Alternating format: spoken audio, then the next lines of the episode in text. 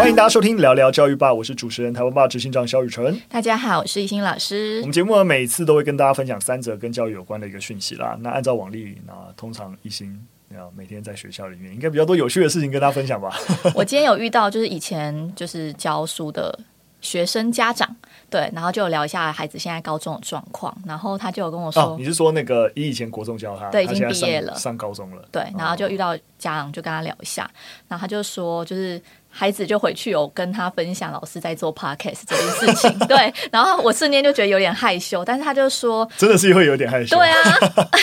然后全家一起听吗？对，他就是说小孩高中之后才有手机，所以、哦、呃，妈妈就有发现说他现在手机可能就是都不离不离身，嗯，对，然后他爸爸还特别，现在也很多大人还是都有也是有这个问题啊，对，然后他就特别去找我们之前有录一些数位的专题啊，就是手机怎么使用的这些。Podcast，然后呃，家长跟小孩他们就一起在车上听，嗯、然后我觉得很棒，就是后小后来小孩就是听节目中有一些建议，他就真的，比如说在学习的时候，他就。把手机放到妈妈房间，嗯、然后说他要试试看老师说的这个方法、哦、有没有用，这样。然后那结果有用吗？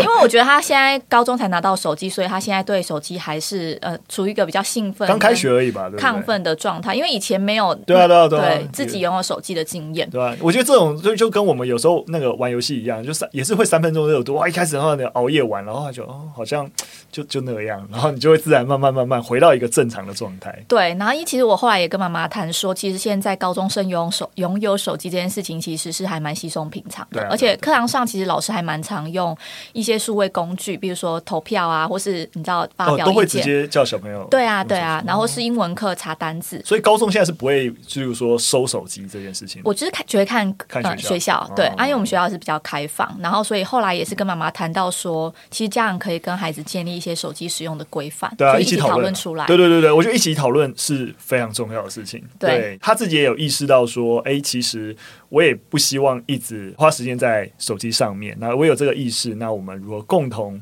来拟定这个规则，那我就希望，哎，可能也是我自己的立场，也会希望，哎，爸爸妈妈一起来协助我。没错，就是学习可能看到那个讯息就会有一些中断。那我觉得他有意识到这个问题，而且也愿意去找一些资讯来帮助自己。很厉害啊，很厉害啊。对，然后所以我那时候听到，就是虽然觉得有点羞愧，但是觉得，哎。在做这个节目，其实有帮助到一些家长跟学生，对，就觉得还蛮棒的。我们就去努力哈。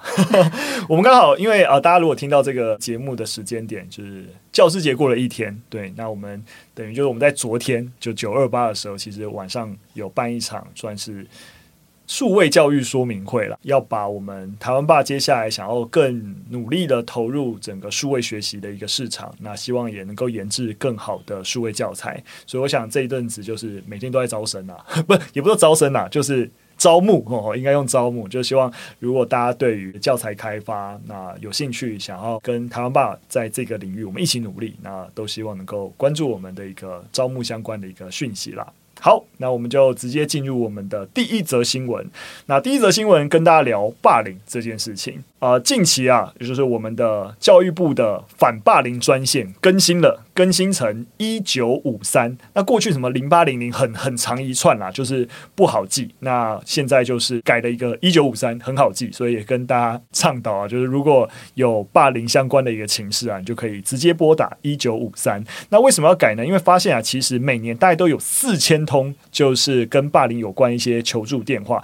所以会希望说，诶，那能不能让这个专线变得更很简单，那这个用五三呐，其实也是取谐音友善，五三友善还可以接受了。对，那可是不管怎么说，从一一串十个数字变成四个数字，怎样都好记很多。为什么不是一七五三一起友善？好，我现在在误导大家，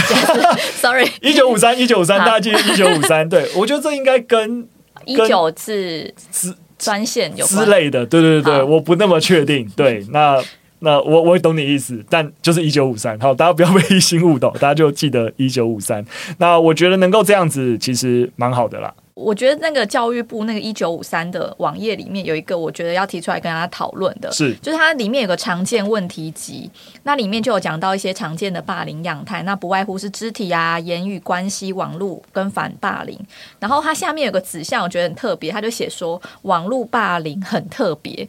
所以我特别对，所以我其实很想要提出来，就是这个网页上面写的这个标题有一点点拉惨哦。对，因为我看不出来网络霸凌有什么样特别之处。对，那虽然就是刚提到那些霸凌方式，其实在网络霸凌相关，其实我们学校开始。呃，现场也陆续观察到，现在的这些霸凌情况，其实已经延伸到网络上了。嗯，对，照来说，网络霸凌应该是一个越来越普遍的状况。没错，那如果就是这个网络霸凌事件从现实世界延伸到网络上，我们就会说是网络排挤。就是现实生活中，我其实跟你有一些疙瘩了，嗯、那我在网络上继续可能用小小账号啊，或是用限动啊来骂人，嗯、这就是已经变成是一个网络排挤的现象。嗯、对，那这样网网络排挤的现象，其实，在二零二零的儿童福利联盟，他们就针对国高中生有进行一个呃网络霸凌的现况调查。嗯，其实大概有八成的儿少，他曾经就有遇过网络排挤的问题。嗯，对。那最常遇到的状况分别是讯息被同学已读不回。嗯、对，其实如果我是小朋友，我其实应该也会蛮难过，是不是我做错了什么事情，然后突然。被排挤这样，嗯、然后再来就是被同学解除好友关系，比如说 IG 或是脸书，嗯、对，现在可能 TikTok 之类的，可能大概有百分之二十八点四。那最后一个是同学设立群组，故意没有加入自己，嗯、那大概大概百分之二十六左右。嗯、对，我觉得第一个状况，那个讯息被同学已读不回，有其实我我我相信，如果我们在人际相处互动，那种刻意的已读不回是。可以感受得到的，对，但是你很难知道那个界限，因为我也超常已读不回别人的，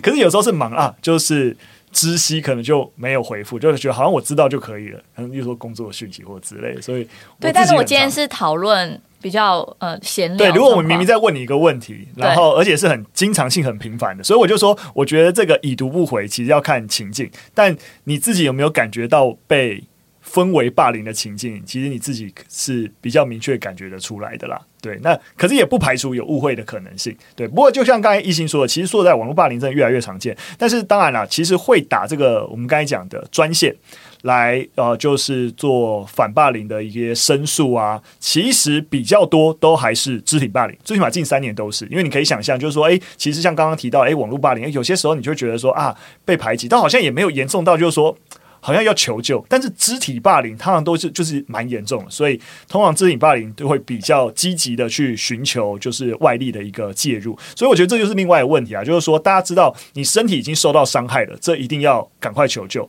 但是当网络霸凌越来越频繁的时候，但大家相对也没有说，哎，网络霸凌我要去求助这样的一个意识，那就会觉得好像是我们可以在。再看怎么能够补齐这一块。对，我觉得要多关心，因为其实肢体霸凌很容易看得到那个伤口，是，或是那个氛围，大家是在场的。对对，可是网络霸凌可能就真的是在那种网络的小小世界里面，嗯、然后。或许就是那个焦虑跟不安是会造成一些心理压力的。没错，那这就很难说，我们把反霸凌专线从十个数字变成一九五三就可以解决这个问题。不过，我想最后啊，也是跟啊、呃，就是家长们聊，因为我想讲到霸凌这件事情，只要是家长就会蛮担心，就说啊，那我的小孩如果在学校被霸凌，当然包含在网络上被霸凌，我到底该怎么办？对，那通常我们第一个。啊，知道小孩被霸凌，通常第一个可能会想问说：“啊，要不要转学？”没有，我第一个会很生气。你的反应错了。对，不是，我是说生气一定会生气。对，先生之外，你要怎么帮孩子解决问题？通常就会想转学这件事情。那我觉得转学在有一个状况之下，我觉得基本上一定会。实施啊，就是如果身体已经受到了威胁跟伤害，那我觉得转学是一个要放在很前面，要一定要考虑的事情，那才能够避免身体上的伤害。但是如果不是像刚刚讲，可能是其他形式的一个霸凌，但对于你孩子有影响，但是不是转学是最好的方案就很难说，因为转学也让他。脱离了他其实相对熟悉的情境，会不会反而造成他更大的压力？在一个新环境适应的压力，你很难说。所以通常，如果你你考量转学作为一个手段，我觉得最好还是跟小朋友一聊聊啦。就是说，你也不希望再遇到这样的状况，那要不要帮忙？要不要让你转学？我觉得你不要自己做这个决定啊，跟小朋友多一点的讨论。我想这跟刚才我们前面讲的一样，就是你，我觉得小孩有任何的问题，你都千万不要就是觉得我为小孩好，所以例如说哦跑去学校啊就骂人，然后或者你你真的不知道，就是说你一一直接直接因为生气冲进学校，最后你离开之后，反而让你的孩子留在学校，又造成了什么问题？对。那以学校辅导立场来说，就是其实不论是霸凌者或是受霸凌者，其实都是需要被帮助的孩子。以现场观察来讲是这样子。是是是。所以其实如果家长觉得呃有发现自己的孩子是霸凌者或是被霸凌的，其实我觉得第一时间当然是跟导师通知。是。那接下来导师可能就会呃求助于辅导处，我们这边就会有辅导老师会呃可以跟小朋友谈那整个过程，或是你怎么去帮助他们。嗯、我觉得比较重要是理解事件的成因。嗯。就是到底是发生什么样的事情，然后可能双方有一些冲突，或是长期以来你知道积怨已深等等等。嗯、那了解事情的成因之后，再去同理接纳孩子的感受，我觉得这这呃某种程度也是在帮助孩子呃学习适应跟跟别人怎么互动。嗯、没错，因为我想遇到这种尤其校园霸凌啊，其实我觉得家长都会觉得蛮无力的，因为你其实并不这么的。例如说，老师可能帮得上忙，因为你你在最起码跟孩子在一个学校情境里面，但家长不是，所以会觉得不知道怎么办。所以我觉得就跟懿心说的一样，其实你要你了解状况之后，其实你能够做的就是，我觉得多给予一些心理上面的支持。那跟孩子一起讨论，那你希望他希望你怎么帮他，对，然后支持着他解决这个问题。那千万要小心，不要去否认孩子的。受伤，或者是否认他的情绪，例如说啊，你不要哭了啊，你就不要理他就好了啊，你就不要跟他当朋友。对对对，我跟你讲，讲这种话，真的 真的真的不行。对，但是我我相信，我同理，就是很多家长当下无心呐，会会想要赶快帮忙解决。对，对，但是其实这样子的语言，其实是无助于这件事情可以呃没错顺利的。没错没错，就是你你反而会让让孩子会有一种就是说，就是你根本不知道状况。然后你好像把这件事情讲得很简单，对，那所以我觉得这种你想要立刻在当下为了安慰而讲出的这种话语是要非常小心的，对，所以你是你目的是要支持他，不是急于给一个方案，例如说否定他的情绪或否定他跟这个人交朋友还怎样，这都不是你当下立刻要做，还是应该跟懿心老师说一样，就是先了解状况，不要急着要做什么样子的决定跟呃。讲话要小心呐、啊，对。好，那我们进入第二则新闻。那第二则新闻呢，其实我觉得还蛮有趣的。他用数学模型来去谈学生怎么分组才是最好的方式。这个分组有个前提啊，就是他的教学目标是让所有就是这个班级的孩子的成绩都能够一起变好，也就是所谓的极大化学生的一个集体利益这件事情。那一般的分那个学校怎么样分班分组，通常是常态性，对不对？就是让一般的孩子就是各种不同类型的孩子，用多元的方式编组在一起，所以一个班级里面有成绩好的，或者是成绩稍微不好的，有各式各样的一个孩子。但这个研究其实提到，怎么样的分组方式才是最佳的呢？那就是把能力相似的学生分在一起，也就是能力分组、能力分班。我这边补充一下，就是其实我们在做分组教学的时候，我们比较常使用有两种啦，两种的分组方式。嗯、第一种就是能力相似的分在同一组，就刚刚雨辰提到的。是。另外一个是让每一组中都有不同能力等级的人。所以之前很流行的那个分组教学法，比较像是，哎，这个组有一个成绩较好的，那中等的成绩较差的，那可能比如说在互动的时候，呃，成绩比较好的人就可以帮助呃成绩比较差的，然后带动他学习。但这个 Science Daily 的这篇研究其实是否定了这件事情。相对的教学成效。对，然后我 我刚刚就在想说，在现场如果是以这样子的方式，我们其实之前在呃九年级复习的第八节，其实我们有曾经尝试做过这样的事，就是、嗯、呃把四个班的成大家全部打散，那我们就是依照他每一科的能力去帮他分组。嗯、那其实我们也不会说 A B C D 班啊，我们就呃等于比取个什么苹果班啊、香蕉班，嗯、就是呃避免掉那个。呃，大家觉得我没错，大家知道，因为台湾现在普遍都是采用常态性分班，也就是说不会因为你能力比较好，然后被集中分配在哪些班级，因为我们其实要避免标签化，对，所以刚刚懿心的意思就是，可是我们在比较接近补救教学的一个范畴，我们还是会按照学生的能力来进行分配，对，但是一般的。班级分班其实就是常态的模式，嗯，对。然后我自己觉得，在教学上，以我自己教学者来讲，其实这样子的能力分组或能力分班，其实，在给予教材的时候，其实是比较我比较知道我要给他们什么，因为能力比较相似，然后我可以补足的东西可能就会因为学生的程度有一些不一样，就有点类似有教无类啦，只是这个类可能比较大。嗯，对。那另外，我觉得在呃教学现场比较难实施的一个点，就是假设今天我在班级用能力分组，嗯、其实小孩其实很聪明，他就会知道自己大概在怎什么样的 level。嗯，对。然后我觉得大家可能就会。开始针对自己所在的那个组，或是呃有一些竞争啊，或是有一些比较，甚至有一些标签化。嗯，所以我觉得这个研究就是很难 在现在台湾的教学现场上去做实践了。是，不过我必须要说，其实国外也会在特定的一个呃科目去做能力分组。我觉得在。有些科目是必要的，例如说，以普遍来说，像数学、英文，在台湾的教学情形，这两科的学习的落差程度往往是比较大的。对，所以我自己就觉得，当然我们在台湾的教学现场，其实会以常态分班为主流，我觉得这是好的，因为私校啊，或者是一些这种能力分班造成的一个。污名化、标签化的问题，或是那种升学导向这种问题，是需要被解决。但我们不能否定的是，刚刚一心也讲，就是说，包含这个研究讲，就是说，你真的要让相似能力的孩子集中在一起，那对应教学方案才比较好，提升整体的学生的学习成效，这边讲的整体是包含成绩相对啊、比较中厚的孩子，他也因为能够跟能力相似的孩子分配到一起，得到适合他们的一个教学资源，成绩才有可能提升。这是我们按照理性，刚才讲数学模型去看，这才是最理想的状况。但因为社会情境。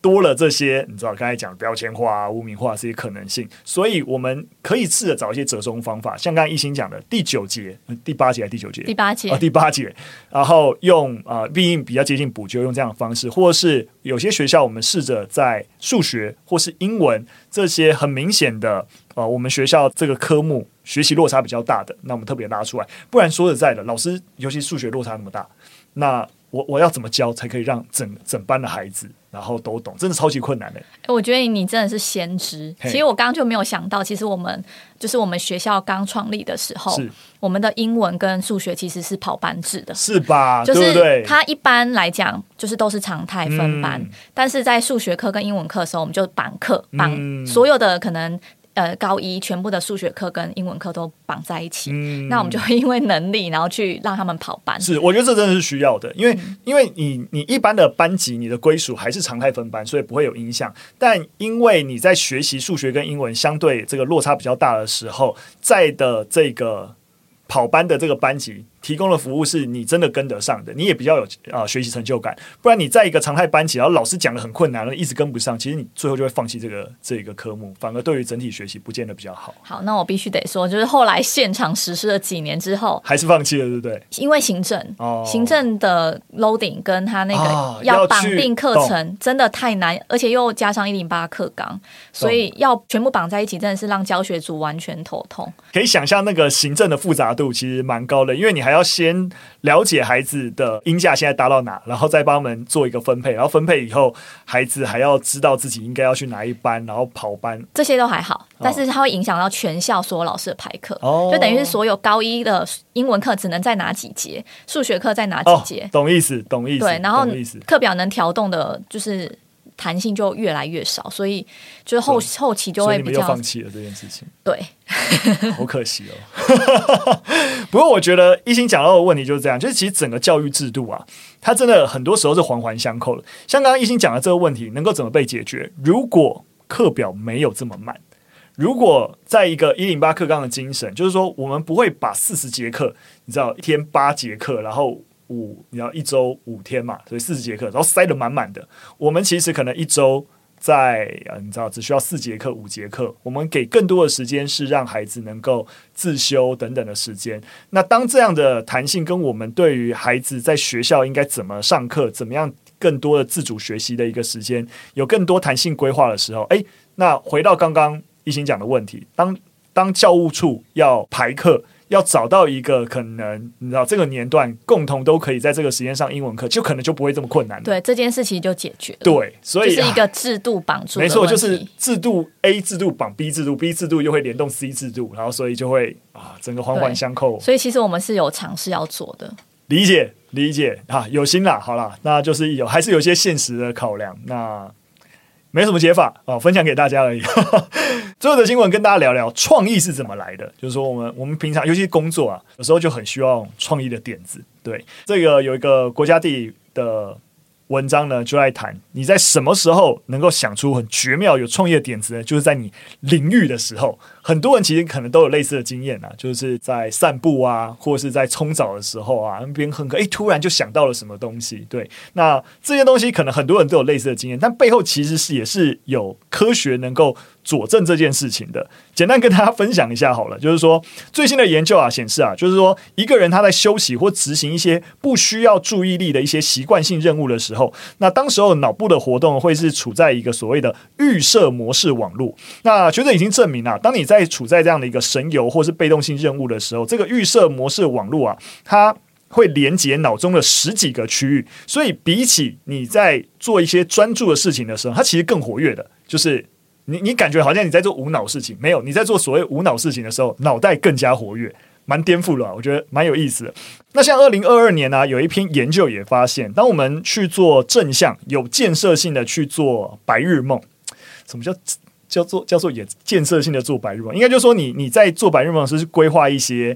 愉快的想法，然后很鲜明的在你的脑袋里面去去能够想象出来。那这样子的活动跟预设模式的大脑活动是接近的，这样跟创造力也是有关系的。这篇研究其实是我传给小帮手的哦，我觉得很 酷哎，因为我觉得很有意思，就是因为我常常在可能开发教材，然后或是想要就是做一些，比如说我要演讲，然后我可能在想说那个标题啊，或是整个脉络怎么。规划的时候，反而对，然后比如说，假设我 就我的实际经验是，假设我两个礼拜后有这个任务，嗯，然后我就会在前两个礼拜就先想好我有这个任务，嗯，然后就放着它，不知道为什么我的脑袋就会自动帮我收集很多有趣的想法，然后等到前一天要做 PPT 的时候，我就会突然，你知道，就是突然就是当当当当，然后就好多想法，然后我所以我都会很常在就是。这个任务前，我就会先植入这个想法，就是我有这个任务要做，但是我不会特别去想它，嗯、所以我就觉得脑袋都会在我闲暇的时候帮我找到这些灵感。嗯、对，我最近也是在这件事情上也蛮有感，因为我大概一个月前开始，我一周会去那个大楼的健身房就跑步跑一个小时，就是我觉得我开始跑步之后，我觉得那个整个不知道就是。感觉大脑比较活啊，就是诶，当然也可能跟运动也有关系。可是我觉得跟前面讲，就是说你你就是脑袋放空，然后就站上那个跑步机，就是跑步放空，你就是做一个规律性的一个运动。那我觉得这个研究让我最需要的是，诶，我我知道这样做这件事情其实对于脑袋是有帮助的，但没有想到。就实际上的研究，其实脑袋在这样子的状况下的活络程度，其实也是比较高的，我觉得蛮有意思的。对，但这篇研究有讲到说，其实也不要盲目的就是仰赖这些神有时候蹦出来的想法，只是说在白天，如果我们有意识的启动我们的这种创意点子，那就允许自己花一点时间做一些没有认知需求的活动，像散步啊、泡温水澡，说雨辰讲的就是运动。嗯、而且你不要去听那个 podcast 或不要听音乐，你只要单纯让这个你的思绪在慢。有，其实就还蛮容易有一个创意的想法。没错，没错，千万不要以为你就是每天放空就好了，这样是不会有任何帮助的。然后也不要把自己的时间填满啦，是就是是，就要取得一个平衡。对，容许自己有一些神游的空白时间。因为我们之前跟大家分享，我们这个开箱亚洲 TSA 对 Lasso Asia 的那个 Pilot 做补习教育，其实最后也有提到，我们要给孩子无聊的空间。就你真的不要想说啊，怕他没事做，又帮他报名什么课程，报名什么才艺，把他塞得满满的。其实孩子需要需要无聊，不只是喘息而已。让他无聊，他可以去，你知道，脑袋去想说啊，他现在要做什么事情，或是各种神游。其实对于孩子的发展，反而是有帮助的。好的，非常感谢大家的收听，我们今天的节目到这边。如果有任何想法跟建议，都可以留言告诉我们。我们下次再见，拜拜，拜拜。